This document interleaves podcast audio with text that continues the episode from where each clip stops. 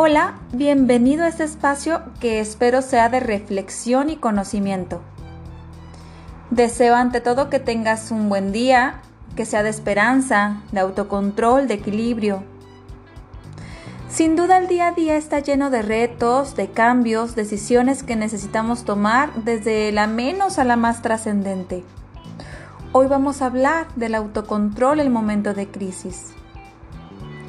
Cuando suceden momentos inesperados o simplemente una nueva realidad se presenta para nosotros, podemos experimentar crisis. Ante ella podemos reaccionar de forma adaptativa, que es cuando busco alternativas para atender mi nuevo reto, o de forma menos adaptativa, como sentir tanto, tanto miedo ansiedad o angustia que me imposibilita para actuar. Esto ya lo hemos platicado en momentos anteriores. Ahora bien, ¿Cómo puedo lograr el autocontrol en momentos de crisis? Me encantaría que pudieras recordar estos datos que hoy te voy a compartir y que me pudieras seguir hasta el final del podcast. Lo más importante es buscar ayuda antes de que los síntomas que se están presentando empiezan a incrementar su intensidad. Si estás pasando por un momento de crisis, primero identifica lo que sientes. Date cuenta si existen pensamientos catastróficos, si hay sensación de sudoración en las manos o presión en el pecho, constante dolor de cabeza, falta o exceso de sueño, o bien la calidad del mismo pues no es buena. Si sientes corazón acelerado, si hay sensación de miedo al futuro, sensación de mareo. Segundo, valida las emociones que estás presentando. Sí, estoy sintiendo miedo, tristeza. Y bueno, acepta que lo que está sucediendo es un momento difícil. Así vas a evitar algunas características que no son nada deseables, como negarlo, por ejemplo. La negación eh, se presenta cuando empiezas a, a evitar tomar conciencia de la situación, ya que si lo negas tendrás menos posibilidades de atenderlo con más alternativas. Ahora bien, si ya lo aceptas, eh, ahora puedes evitar también procrastinar, que es cuando dejamos para después la resolución del conflicto y puede ser por muchos motivos. Porque me da vergüenza, porque me da miedo enfrentarlo. O bien, podemos evitar también algo que se llama racionalizar, que es cuando le buscamos aparente lógica o excusas para evitar atender la realidad o el asunto que se me está presentando. ¿Te ha pasado?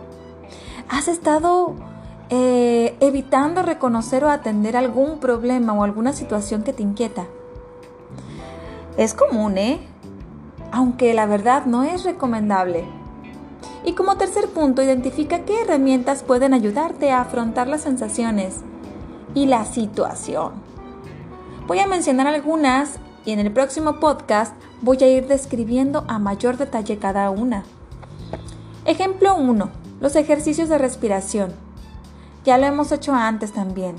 Empleamos alrededor de 4 segundos para inhalar tranquilamente después de colocarnos en una postura cómoda.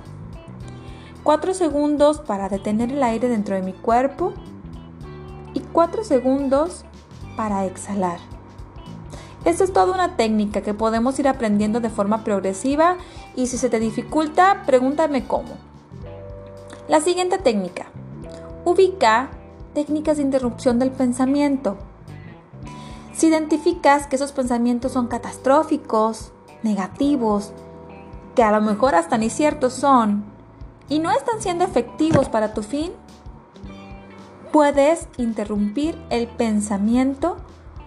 De, hay diferentes formas de hacerlo. Por ejemplo, puedes mm, enfocarte en una actividad que te permita otra concentración. Por ejemplo, cantar una canción eh, en voz alta eh, y que sea una canción que te guste mucho y que requiera toda tu atención y atención de tus sentidos o a lo mejor aplicando la técnica del 54321, que es en donde empiezas a poner atención en cada uno de tus sentidos, en lo que están viendo, escuchando, y que en el próximo podcast te puedo compartir a mayor detalle. Otra herramienta que podemos utilizar es el tiempo fuera. Si identificas que tu nivel emocional aumenta y consideras que tendrás poco control de ti, inclusive puedes utilizar unas técnicas asertivas como el aplazamiento, descorrayado, entre otros, para evitar el momento de mayor riesgo, en donde crees que puedes perder el control de ti. La siguiente herramienta es utilizar verbalizaciones, es decir, frases ciertas, posibles y sobre todo positivas que te recuerden de lo que eres capaz. Por otro lado, hay una técnica muy importante que es estar canalizando nuestras emociones de una forma fácil, divertida, con nuestro pasatiempo favorito, como hacer ejercicio, pintar, cantar, bailar, tener lecturas propositivas y positivas. También te servirá bastante utilizar un diario emocional. Recuerda que si tienes alguna duda sobre cómo manejar situaciones de crisis o deseas aprender herramientas de afrontamiento, puedes acercarte a mí. Bastará con un mensaje, una llamada para atender tu necesidad. Deseo que tengas un excelente día. Espera el próximo podcast. Nos vemos pronto.